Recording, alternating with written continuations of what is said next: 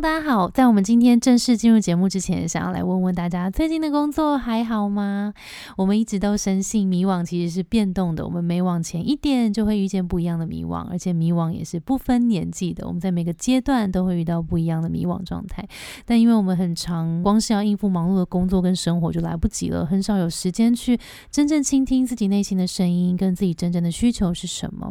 但是其实，在做这样探索的时候，那个起点往往都是要从认识。自己开始，那这也是比顿公司一直以来深深相信的。所以，其实我们在二零一九年推出第一场职涯探索工作坊，和心理学背景的职涯规划师伟成一起打造了这堂课程，希望透过心理学的方法，一步一步带领大家梳理现况，针对自己真的想要什么来找答案，来找方向。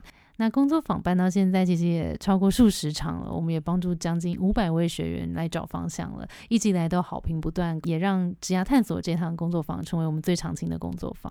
那如果现在的你遇到以下的状况，可能会非常适合这一场工作坊。第一个，对现在的工作不太满意，但不太确定如何改变，也不知道自己适合什么。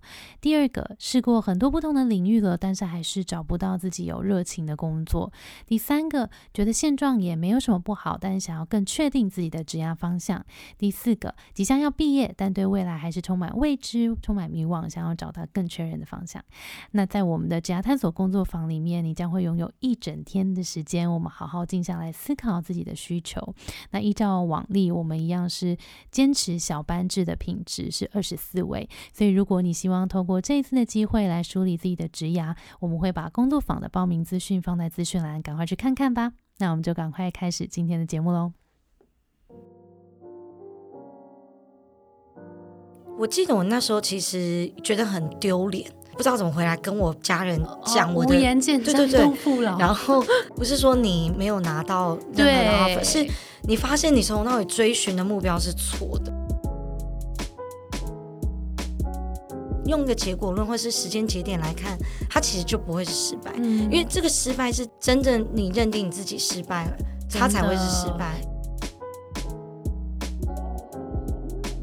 Hello，大家好，我是 Grace，欢迎收听。最近工作还好吗？最近工作还好吗？是我们很常和朋友聊天的开场白。但除了好与不好以外，很多说不出口的、没有被了解的、不知道和谁说的，希望都能在这里聊给你听。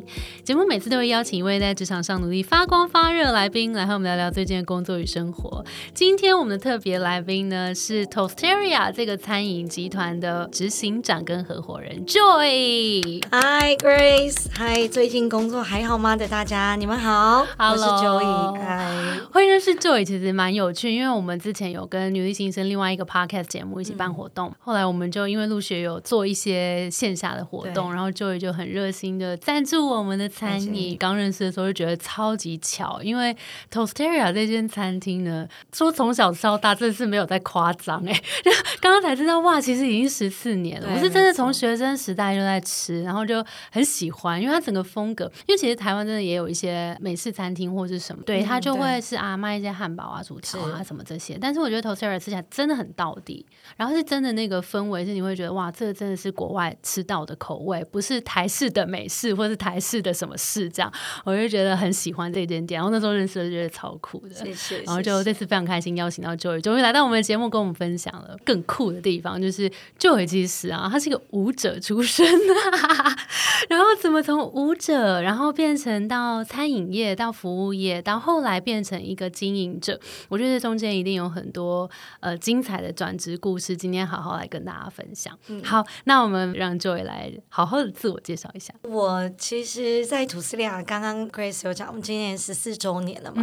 那其实我也默默在土斯利亚十四周年，今年二月底也是我满在土斯利亚十四年。一路其实原本是一心想要当一个职业舞者，十七岁的时候我就自己去纽约考团。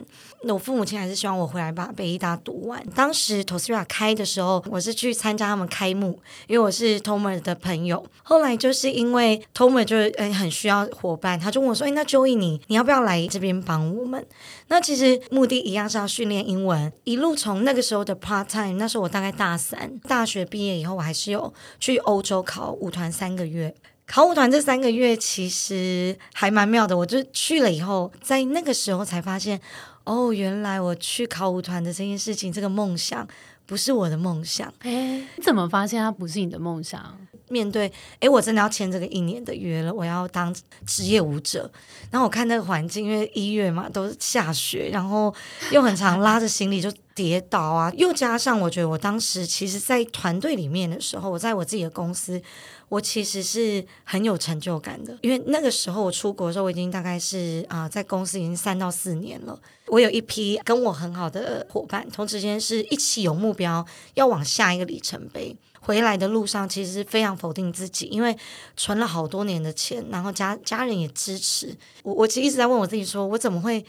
怎么会到那个时候，你才会觉得这个不是你的梦想？哎，所以其实是你已经去到德国，然后 audition 解释一下，就是其实 audition 有时候不会一次就上，他可能会 call back，就是把你 call 回来，他会一直三三三，对对对，一直一直把里面挑出他想要的人，所以你不会一次就上的。对，所以你其实过关斩将，然后走到最后一步，已经走到要签约了，然后已经实际已经在那边看着那个合约，后来就没有签下去，后来选择回来台湾。对，哎，这真的是非我我光想就觉得非常不容易，因为如果从小你想着你好像这个就是你梦想即将要到达的那一刻，可是他实际在你面前的时候，你的感觉却不是这样，嗯，那个很困难，很难，而且而且那个时候的我大概二十二十二二十三，我记得我那时候其实觉得很丢脸，我所谓的丢脸是我会觉得，哎，因为我不知道怎么回来跟我。家人讲我的，对对对，然后不是说你没有拿到任何的 offer，是你发现你从那里追寻的目标是错的。天哪！哦，那个其实是一个很很有点像是。是震惊了，可是因为这一次这个经验，其实我到现在对于所有的尝试也好，跟目标，我其实都会，因为我其实很目目标导向，我就会一直告诉我自己说，哎，那这个目标有没有确定了？有确定了哈，好，那我们再慢慢的堆叠。因为过去的经验让你想到，好，现在先确定目标。那个时候也是花了十多年嘛，那现在在土司两也十多年，所以我也一直不断跟团队确认我的目标，我们是不是要往这个走？所以。的确，我觉得我后来回来台湾的时候，我还是害怕我自己下的那个决策是错的，所以我其实还是持续做斜杠，我还是持续做表演者，艺术这一块我都没有放弃，然后同时间也一样，还是持续在 t o s 这边继续做，不论是管理也好，跟带团队，到了大概三到四年，我才真正的完完全全确认。哎，其实舞蹈这一块，我想要把它当成兴趣哦。对我其实花了也蛮长一段时间。对啊，我们等下好好来聊餐饮业这后面的这九年。前面这一块，我觉得听起来我觉得很感动哎，因为最近也接了蛮多一对一的个案，然后或是来上课的同学们，我发现大家，我觉得像有一点类似像你这样的背景，譬如说他是设计本业，或是说他是会计本业，或是他是医疗本业，好了，他会在某一个领域里面。呃，一直钻的更深，然后把一个一个一个专业磨得更精。可是他看得到的选择，好像都在这个垂直领域里面，所以他会觉得，好像，譬如说我念法律。好像我看着这些，我的梦想就是成为一个律师。然后我念会计，就是我成为一个会计师。然后我练跳舞，我就是成为一个舞者。好像在这个领域里面，我看到标杆都在这里，自然而然觉得这是我的梦想。可是有些人的痛苦来源是来自于他可能开始做了这件事情之后，就像 Joy 一样，他突然在某一天发现，好像这件事情不是我的梦想了。那个时候心情非常的慌张。哎，其实我永远都记得我那时候。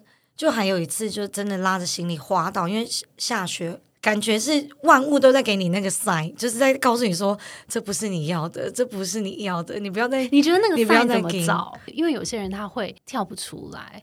那个 sign 是我现在当然，我觉得是个结果论，我觉得那个是个 sign，在当下你就会觉得，我怎么所有事情都这么不顺，然后可是不顺的时候，因为我的个性比较拗，我就会觉得。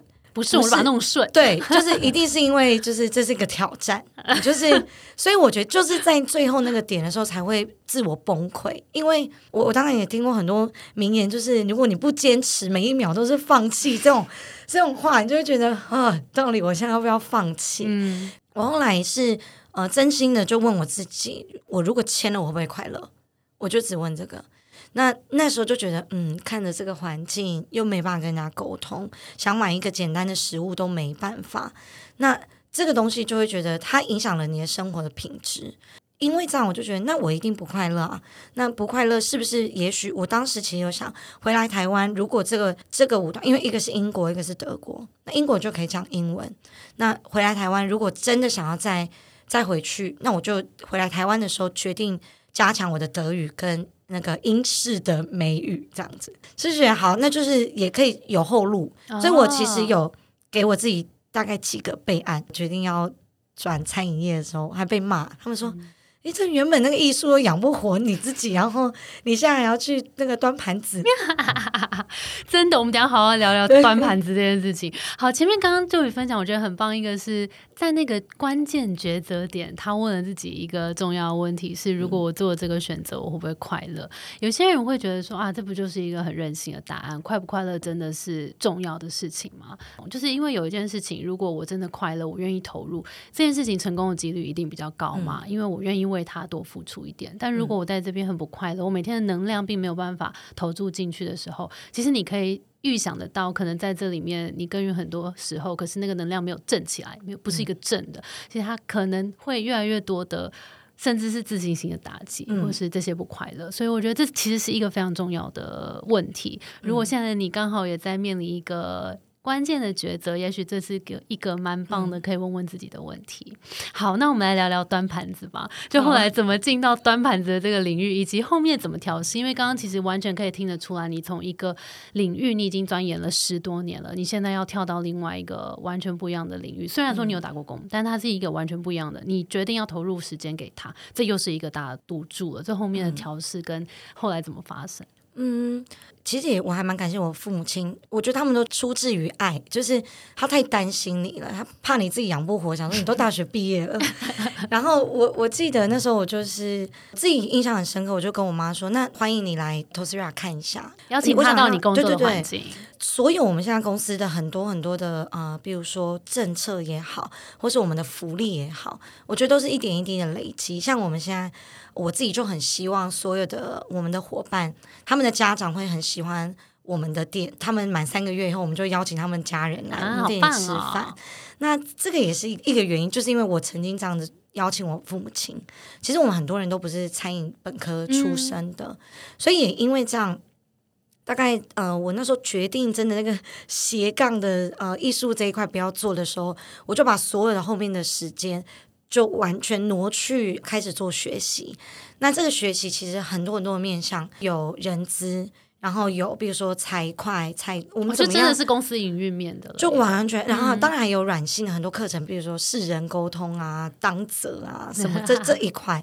那我们就开始毛起来上，因为我就发现我周遭所有的伙伴跟我一样，都不是餐饮本科。端盘子大家可能都觉得很很简单，其实端盘子很难，因为我手太小，所以如果当那个托盘很大的时候，我就是会呈现一个两个手。就是我们也因为这样也请顾问来帮。我们上怎么样端盘，然后怎么样把托盘上面的餐盘放下去以后不会翻倒？对耶，所以其实它就是有很多很多这种细节，我们以前完全没有想，就是直接放在客人桌上就好。所以。就因为我们没有这样子的经验，所以我们后来就决定，那我们来上嘛。我们去外面上课，我们再来教我们自己下面的伙伴。也就因为这样，过去这大概八年吧，我们就累积了一整套的整个公司的学习地图，慢慢的从完全不懂。然后也花了很多时间，花了很多心力，在这边变到懂。那目前现在大概走了大概快十年，很希望我接下来可以在土斯亚这一个接下来的十年，可以慢慢去改变餐饮业的一些陋习也好，或是福利也好。嗯，所以我们在过去其实很早以前就开始做啊一头班。嗯，不知道 Grace 知不知道一头班的这个？因为餐厅通常在台湾，我们其实是中餐跟晚餐嘛。对，很多的餐厅它必须节省人力，或是呃薪资的面向，它可能就会请伙伴来上十二个小时，或是十一个小时。嗯，那中间下午的时候，他就会空班，伙伴可以休息大概两到三个小时。可是他不知心，那所以对对伙伴来说，今天你二十四个小时里面，你可能有十一到十二个小时在公司里面，可是你只领到八个小时薪水，就是这些都是我一直现在开始很想努力一直改变的事情。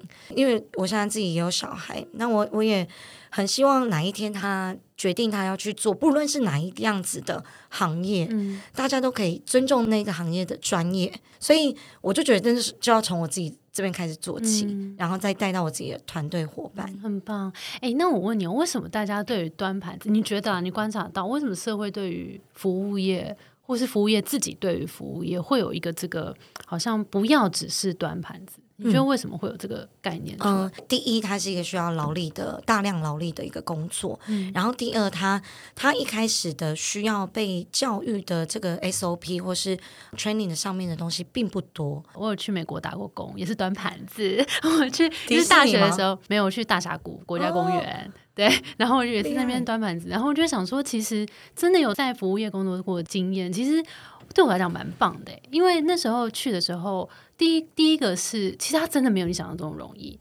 你要能够 greet 这些客人，然后各式各样不同的人，你要怎么让他每一个人都很能够开开心心的在这边用餐？因为其实餐饮是一个体验嘛。他如果来这边不开心，他基本上你菜再好吃都没有意义。没错。所以你怎么让每一个客人都满意？然后不只是要能够眼观四面，耳听八方，然后把对的人带到他的身边等等，其实这些这些东西其实都是很重要的。那我也想帮服务业的听众朋友，或是有意愿想要加入服务业的听众。朋友来问问 Joy，你会怎么看呃餐饮业、服务业的职涯发展？因为我觉得这个是一个大家会顾虑的问题。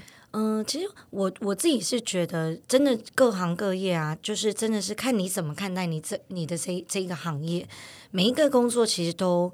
可以啊，可以轻松做，可以不用那么认真，但是也每一个工作也都可以。当你很认真，你很专注你这个本业的时候，它会有很多很多的细节可以去发挥。餐饮业的职涯发展，它的面向不会只有单一的，可能你就是当主管，嗯，当训练师，甚至当啊老板这样子。它其实善行的，嗯，有很多需要去一起去合作的，比如说沟通、观察。做过餐饮业人，其实相对的，他们的敏锐度都会比较高。因为你会观察到客人的需求，或者是主管的态度。好，那那当然各行各业其实都会。可是因为你不会是面对电脑，你不会是面对单一的顾客，然后再来是，嗯，我觉得职涯规划里面，我们自己也很鼓励我们的伙伴，他们去找他们自己的学习地图。不论是如果你未来的目标很明确，你想要开店，那你也许你就开始要学人资啊，你要学财务，你要理财嘛，要不然你你钱哪来？对，那还有就是，当然接下来后续其实就是管理。嗯，所以我们每半年自己团队会做一次面谈，每一个伙伴，我很鼓励他们去，不论是要开店也好，去找自己的梦想，找自己的目标。因为嗯，我一直觉得大家在任何一个工作地方，其实有可能都是过客。为什么要每半年帮他们做这个规划？也就是，其实大家很常会没有目标。对，尤其我觉得我们自己的厨房伙伴，因为在内场，他每天就是你知道大火在那边烧，然后就是一直在出餐。对于他们来说，更不用去观察了，不用去讲太多的话。所以他们的目标其实就是我把这个餐期做完就结束。所以要怎么样鼓励他们去思考自己的职涯规划？这个我们花了很多的时间，让他们先去思考。未来的可能性，所以就把这些可能性拉出来给他们看。我我真的也觉得，你今天在餐饮业、服务业做过，其实你去其他行业在做的时候，你会多一份亲和。哎，那我问你哦，我好奇，就是内外场啊，他们是要去说内场要到外场，外场要进内场，是容易的吗？这个讲到这个，是我自己，呃，我的高阶主管他们是需要。我曾经二零一八年吧，就过年前，农历过年前，这个餐饮业大忌。我的永康店的厨房主管决定要离开，然后当时呢也是会带了一些人走的感觉。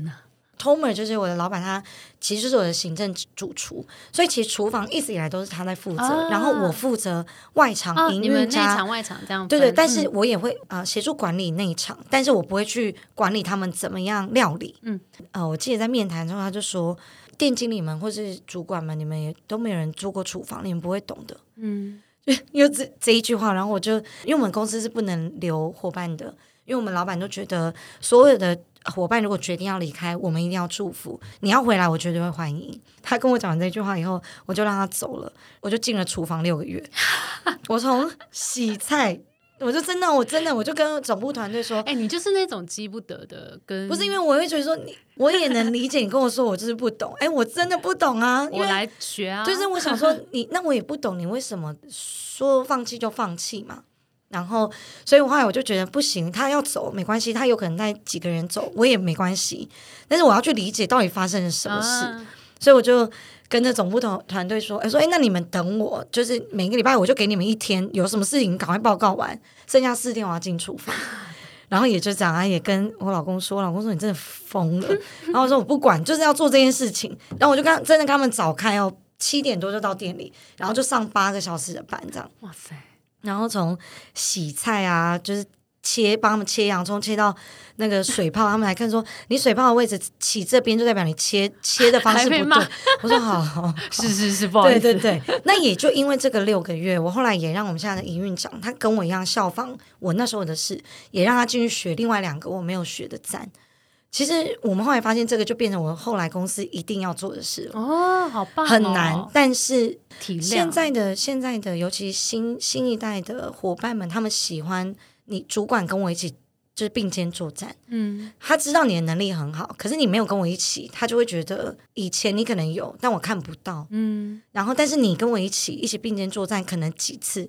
他们真的是很挺你，所以我也因为那一次这样的做法，后来的厨师都没有人走，好险好险，好棒啊！对，但是所以你的管理风格就是亲力亲为，我觉得是，但是我后来也自己在检讨，就是啊，我以前是因为现在有三家店一个央厨，我已经。没有办法这样，以前做两家店的时候其实比较简单，嗯，对，所以现在就是在想说如何让这样子的方式复制给我的店经理们，让他们去做。刚听到其实有蛮多，我统整一下好了，非常谢谢就精彩分享。大概就是，譬如说你如果从外场出发的话，进内场也不是不可能，嗯，然后可能你你可以去了解的是这些伙伴的人资啊、财会啊这些怎么去控这些成本啊、货啊，然后其实这些东西到往上走、往管理走，其实这东西都是可以跟其他的企业或者其他的工作是做接轨的，所以其实它的发展是还蛮多的，不一定会局限在餐饮业。对，但如果在餐饮业里面的话，其实往管理职也是一个呃不错的思考方式，就可能就像 Joy 这样子。对，管理职跟教育培训。嗯，这边都是你也可以，因为我们自己其实有训练蛮多内部讲师，嗯，所以你你也可以去别的地方当讲师去分享。因为其实当团队越来越大的时候，我也很努力想帮他们找每一个人的可能性，如何不要真的是垂直的往上，因为会发生，比如说两位在争夺某一个店经理的位置或者是什么的。我们的目标其实是希望再多开更多不一样的店，在不一样的城市。就也因为那个二零一八那个。这个主厨决定离开，我也就直接下令，我不要再有空降的主管进来。所以我的所有的团队就。在二零一八年开始变成一个呃学习型的组织，我所有的主管都是我们我们培训出来的，哇，比较口径一致，然后目标也一致，嗯，对。那我觉得如果是完完全全是垂直往上的话，我一定会遇到团队，他们可能会互相有勾心斗角的，然后竞争这一块，那这绝对不是我想看到的。我前面的故事，我听到一个蛮有趣的点，想问一下 Joy，就是刚刚你有讲到你自己的经验嘛？你其实是不是餐饮业背景的，然后是跨领域进来。来的，那你刚刚有提到你的很多伙伴，其实也不是餐饮业背景，是跨领域进来的。你怎么看这个？你怎么观察到这个跨领域在你店里面？我觉得每一个人都有那一个，就像 Grace 一样，你都会有那一个曾第一家愿意收你的餐厅。我们也的确有。那但是我们前面就会帮他打很多的强心针，你会遇到的是这样这样这样这样，然后呃曾经有伙伴他很向往来餐饮业，后来一来的第二天就直接没没再来，因为这样哦，我们现在的报道的流程，我们的新人伙伴加入我们的以前，他要来我们公司做新人体验，他要先当客人，他要来观察他的店经理怎么为他服务。然后看他对他要怎么帮你介绍餐点，怎么说菜，怎么样收桌，你要观察，然后你要写心得，因为你写完，你可能想说，我这真的是一个好复杂的工作，我不要来了。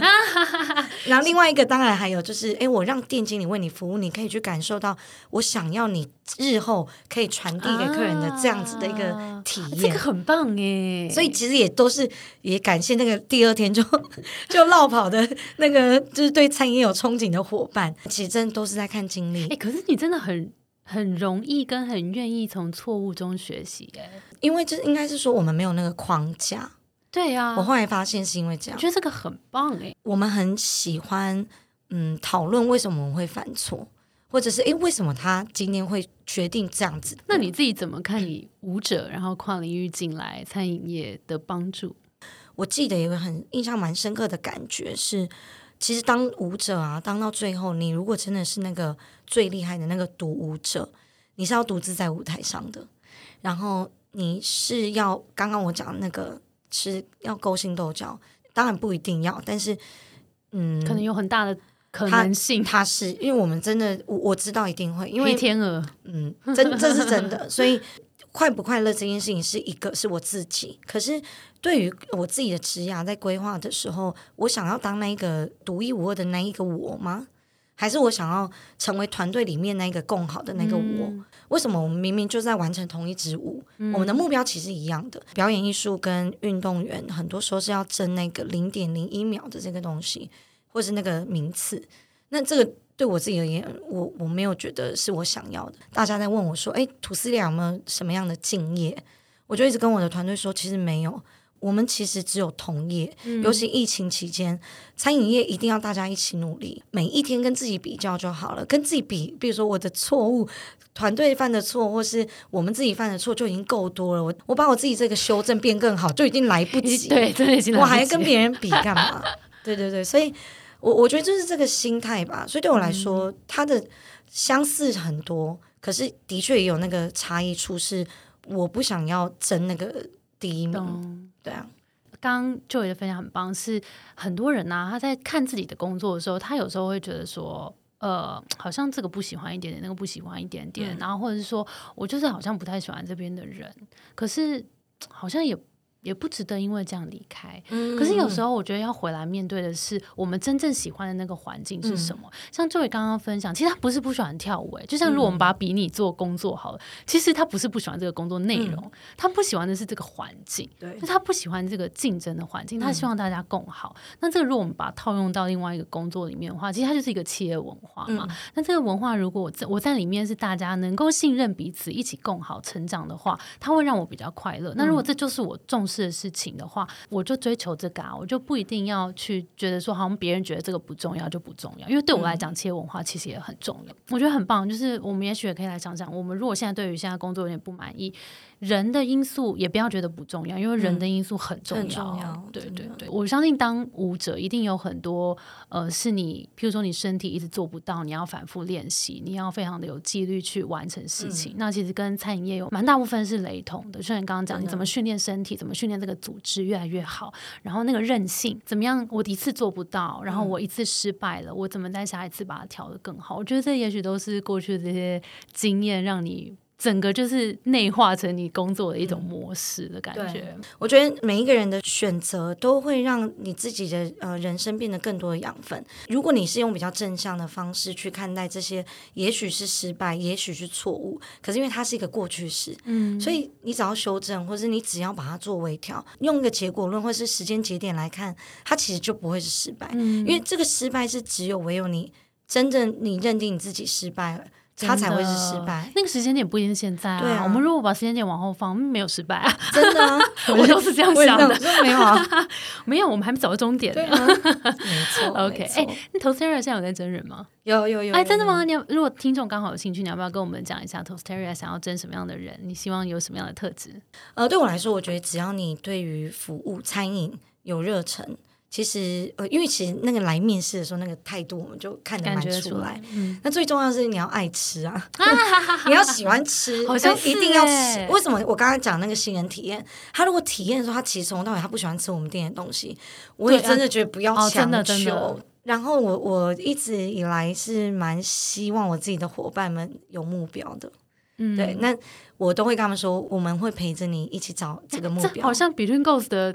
Slogan，因为真的我们现在好多伙伴已经小我一轮以上了，所以我自己大学毕业也一样遇到一模一样的事情嘛，所以我们都能懂。那也也我也很感谢我自己现在的团队，因为他们其实也愿意做这件事情。最大的成就感真的是他们愿意成为他们自己想要成为那样子的伙伴，不论是他决定要不要继续走餐饮业。也许我们现在在二十多岁的时候，你们的会觉得自己的呃财富还没有办法自由，然后钱脉这一块的累积不够，我就一直跟他们讲，没关系，你有人脉最重要。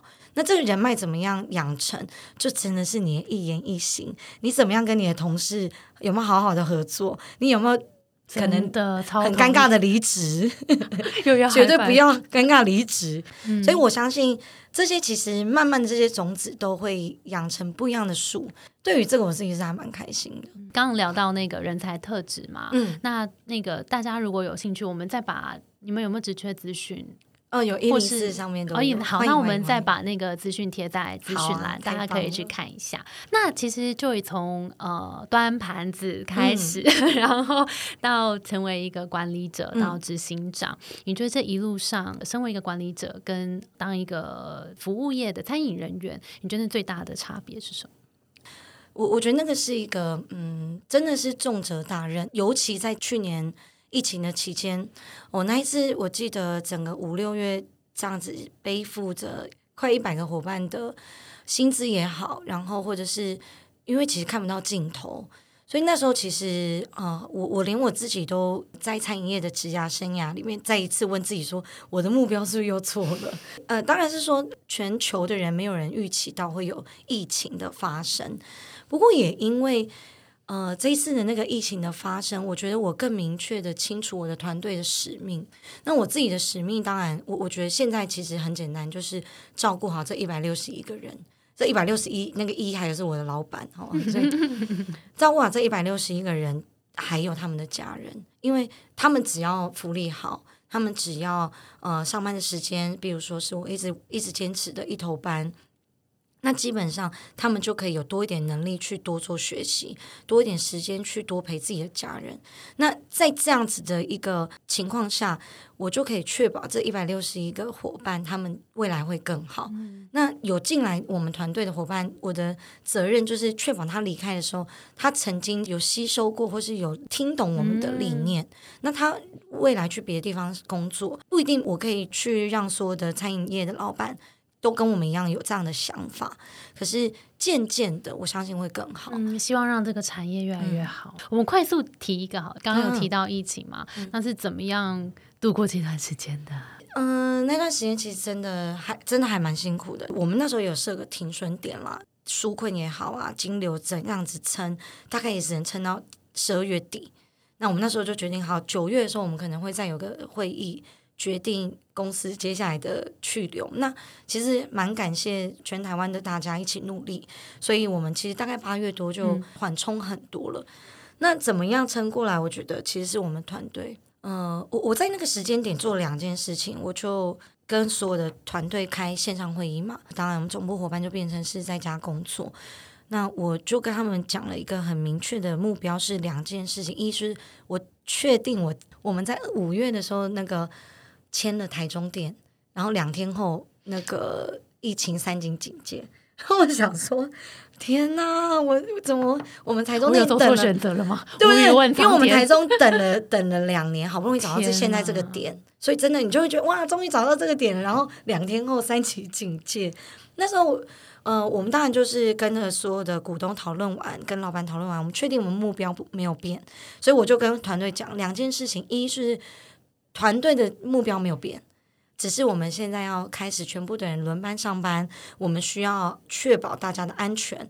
然后第二个目标也没有变，叫做我们要呃，因为我们还是要开台中店嘛，所以我的招募不能停，然后我的呃学习这件事情不能停。我后来发现呢，用这样子的方式，这个学习让大家看到希望。嗯，因为那个时候其实真的很绝望，很黑。那我我告诉他们目标，他们会觉得关我屁事。我现在搞不好都伙伴其实心里面都觉得我下个月有可能拿不到薪水，更而且我可能性命也有危险。对对对，就是 他那是所以对那时候我就一直秉持告诉他们说，那我们持续学习，因为你你有学习，你会有希望，会有进步的感觉。因为对你会觉得我看得到未来。我觉得那个学习后来其实拉了我自己一把。我在七月的时候，其实有一度其实是很，我自己是很很 down 的，很非常低潮。我不能跟伙伴讲啊，我也不能跟老板说。